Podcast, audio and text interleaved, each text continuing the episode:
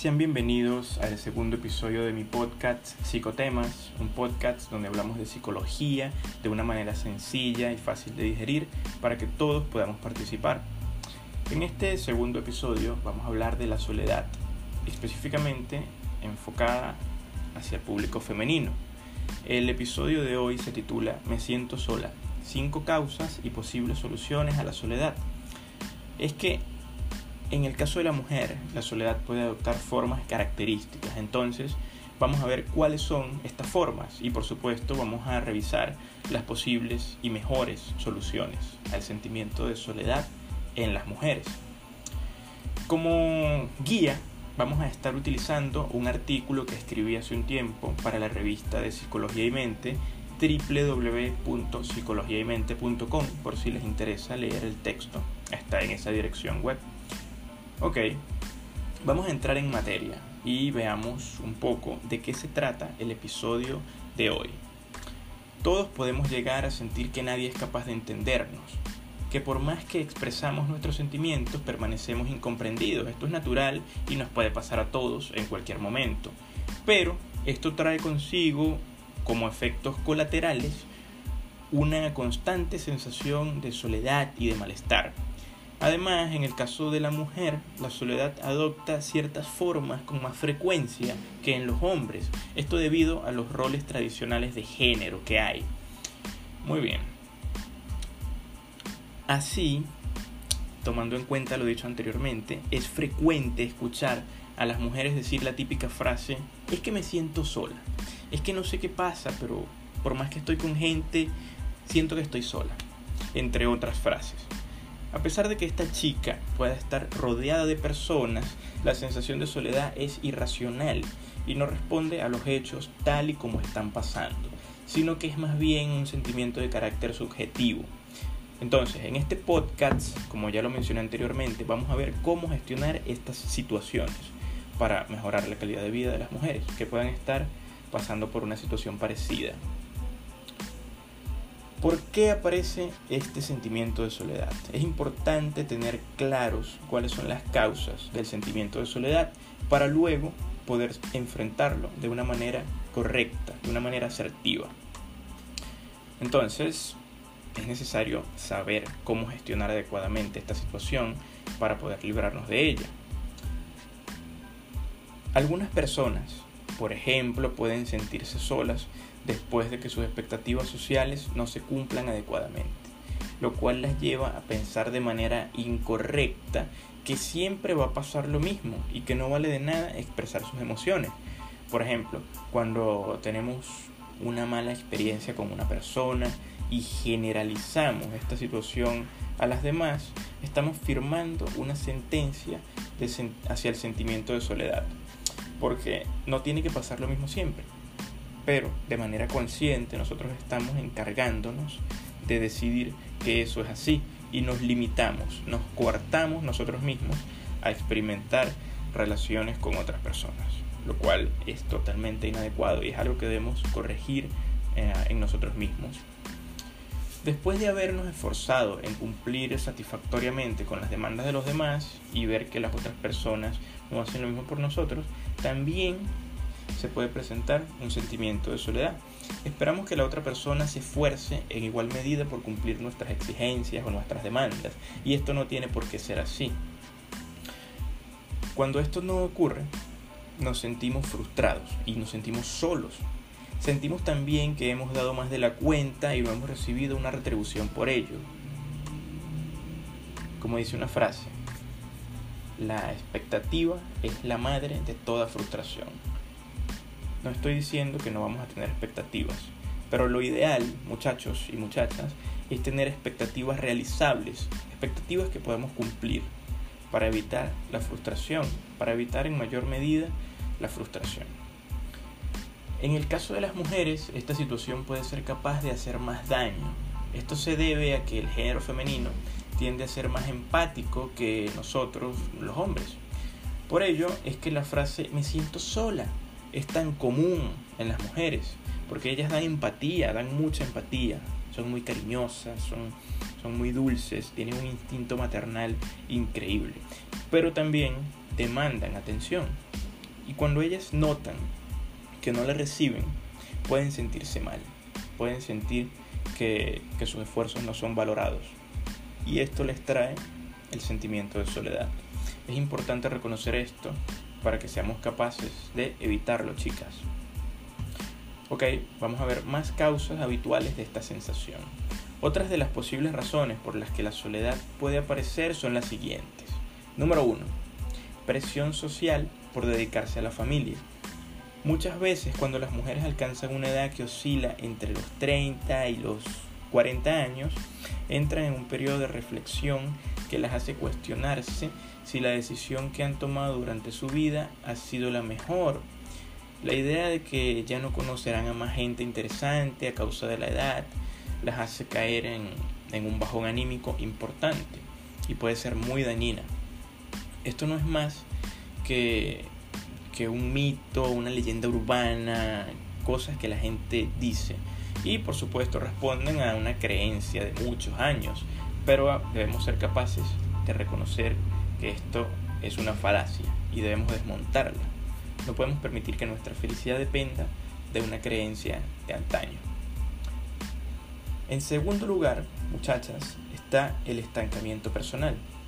El preocuparse de que no hemos alcanzado los proyectos personales también es un factor que nos lleva a sentirnos solos y en el caso de las mujeres con más intensidad. Por lo general, el no tener hijos luego de los 30 años o no tener una pareja estable son estigmas sociales que afectan a la tranquilidad de muchas mujeres alrededor del mundo. Y en muchos casos existe el deseo de conocer desesperadamente a alguien para satisfacer estas demandas sociales. No es porque la mujer lo desee, sino que lo hace para cumplir con estereotipos. Entonces, esto hay que evitarlo a toda costa. Como lo mencionaba anteriormente, no podemos permitir que, que, la, que la sociedad o que lo que otras personas esperan de nosotros nos limite o nos haga hacer cosas que realmente no queremos hacer. Siempre lo ideal es actuar en base a nuestras creencias, a nuestra propia esencia. Hay que tenerlo muy en cuenta. En tercer lugar, tenemos las relaciones superficiales. Cuando nuestra relación de amistad no es significativa y por el contrario se basa más en lo superficial, la sensación de soledad no va a tardar en llegar. Siempre necesitamos expresar nuestros sentimientos y escuchar lo que nuestros verdaderos amigos tienen que decirnos. No importa si estamos en un restaurante de lujo, no importa si estamos en un yate, no importa si estamos en una, en una casa humilde, si estamos en un parque público, no importa dónde estemos, no importa si estamos rodeados de lujos o no lo estamos. Lo importante es contar con una persona que sea un amigo de calidad, alguien con quien podamos contar.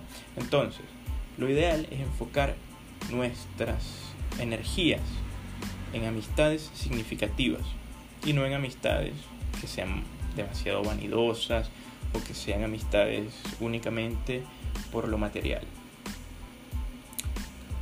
En cuarto lugar tenemos los procesos de duelo.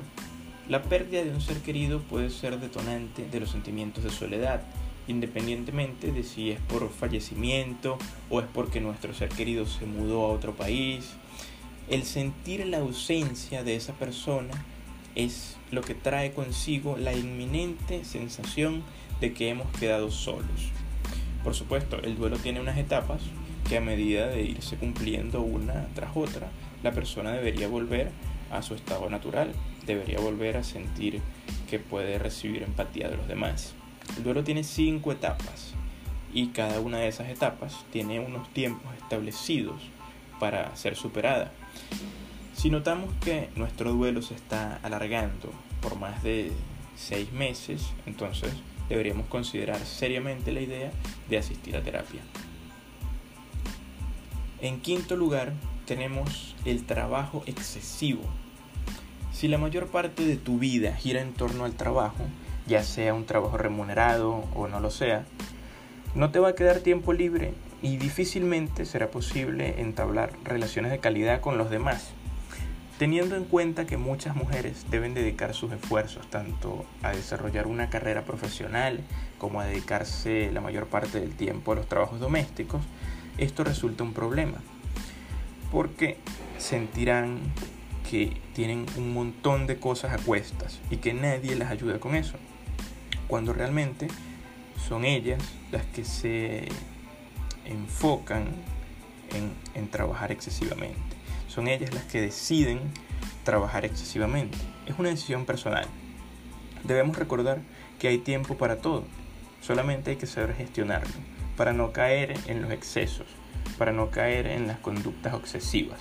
Entonces, muy importante reconocer que para todo hay tiempo y que no debemos dedicar la mayor parte de nuestro tiempo ni todas nuestras energías en un empleo, sino que debemos ser capaces de distribuirnos adecuadamente. Es importante que tengan en cuenta esto. Dicho esto, veamos entonces las posibles soluciones. Me siento sola. ¿Qué hacer para solucionarlo? Lo primero es reconocer la emoción. Aceptar el hecho de que te sientes sola y evitar caer en la negación es importantísimo. Después, mm, identificar las posibles causas de tu sentimiento de soledad, una por una, esto te va a ayudar mucho. Pero lo importante y lo principal es caer en cuenta de que te estás sintiendo sola y luego ir desmenuzando este sentimiento de soledad, encontrando cuáles son los detonantes que te llevan a él y así podrás llegar a las mejores soluciones. Pregúntate a ti misma, ¿por qué me siento sola? ¿Qué me está pasando? ¿Qué es lo que me molesta? Comienza a hacer un ejercicio de introspección, de autoanálisis y poco a poco te darás cuenta que eres muy capaz de encontrar las soluciones a tu conflicto. Debes actuar. Es importante que actúes, que no te quedes estática, que te muevas. Eso, eso es lo que marca la diferencia muchas veces. Porque una cosa es lo que, lo que pensemos que, que queremos hacer y otra cosa es lo que hacemos.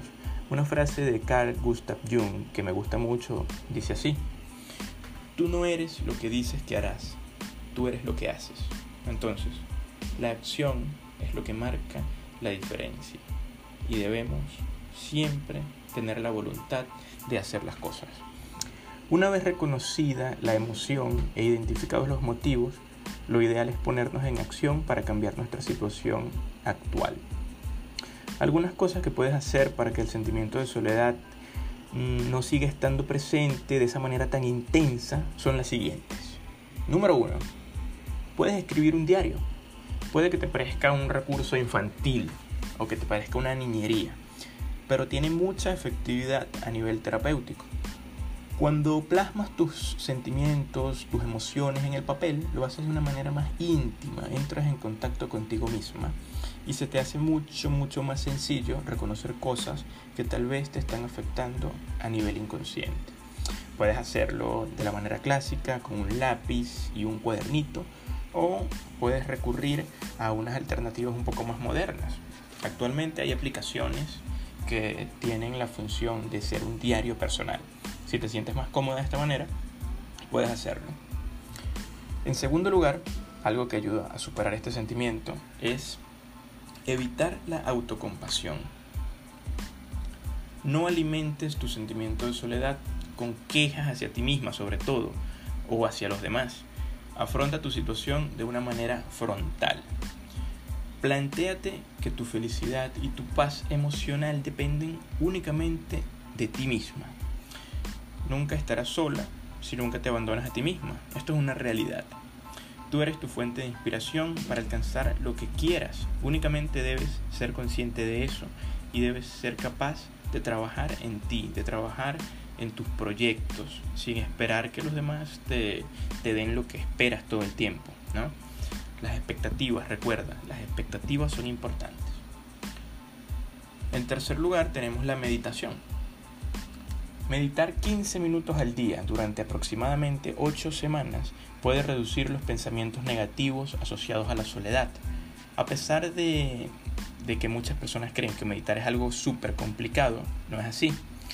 No, no es difícil. No hace falta que leas ningún libro complicadísimo o que te inscribas a unos cursos costosísimos. Solamente ponte cómoda. cierra los ojos y céntrate en tu respiración. No pienses si lo estás haciendo bien o si lo estás haciendo mal. Únicamente relájate en el proceso. Enfócate en tu respiración, enfócate en tu cuerpo, disfruta, relájate y verás cómo el sentimiento de soledad se va disipando. Algo que puedes hacer para mejorar tu meditación es buscar en foros, foros de internet, algunas técnicas de, meditación. Eh, te puede ayudar muchísimo porque hay especialistas, gente que se dedica a esto, que comparte tips, que comparte herramientas en internet. Así que yo te recomiendo que busques. En cuarto lugar está hacer ejercicio, practicar ejercicio. Esto tiene una gran cantidad de beneficios para tu salud en términos generales y contribuye en gran medida a mantenernos felices gracias a que cuando entrenamos, nuestro cuerpo segrega dopamina y la dopamina es la hormona de la felicidad. Entonces, al hacer ejercicio, nuestro cerebro hace que nos, que nos sintamos cómodos, que nos sintamos felices con, los resultados, con el, con el hacer ejercicio. Ok, aparte de, del, del hecho de hacer ejercicio y los beneficios que esto trae, es importante relacionarnos con personas que estén en nuestra misma sintonía. Por ejemplo, cuando estamos en el gimnasio, podemos acercarnos a, a, un grupo de personas que están entrenando para pedir recomendaciones o para darlas, sin ser invasivos, por supuesto, siempre buscando una relación sana. En quinto lugar, hay algo que puede ayudarnos a superar la soledad, pero debemos tener mucho cuidado de cómo aplicamos esta última técnica. Es conocer gente nueva por Internet. Internet es una buena herramienta para conocer gente con intereses comunes. Existen foros y páginas de grupos dedicadas a aficiones, hábitos de estudio, cine, cualquier cosa que te pueda interesar. Y en estos foros hay personas que podrían muy bien ayudarnos a nosotros mismos a, socializar, podrían ayudarnos a sentirnos que no estamos solos, pero siempre teniendo cuidado de con quién hablamos. Nunca, nunca vamos a, a tomar esto a la ligera, porque es delicado. Debemos ver de quién se trata la persona con la cual estamos socializando. Dicho esto, espero que les haya gustado el episodio del día de hoy, espero que me dejen sus comentarios, sus críticas, espero que me dejen sugerencias y nos escuchamos la semana que viene. Espero que tengan un feliz fin de semana, una feliz semana.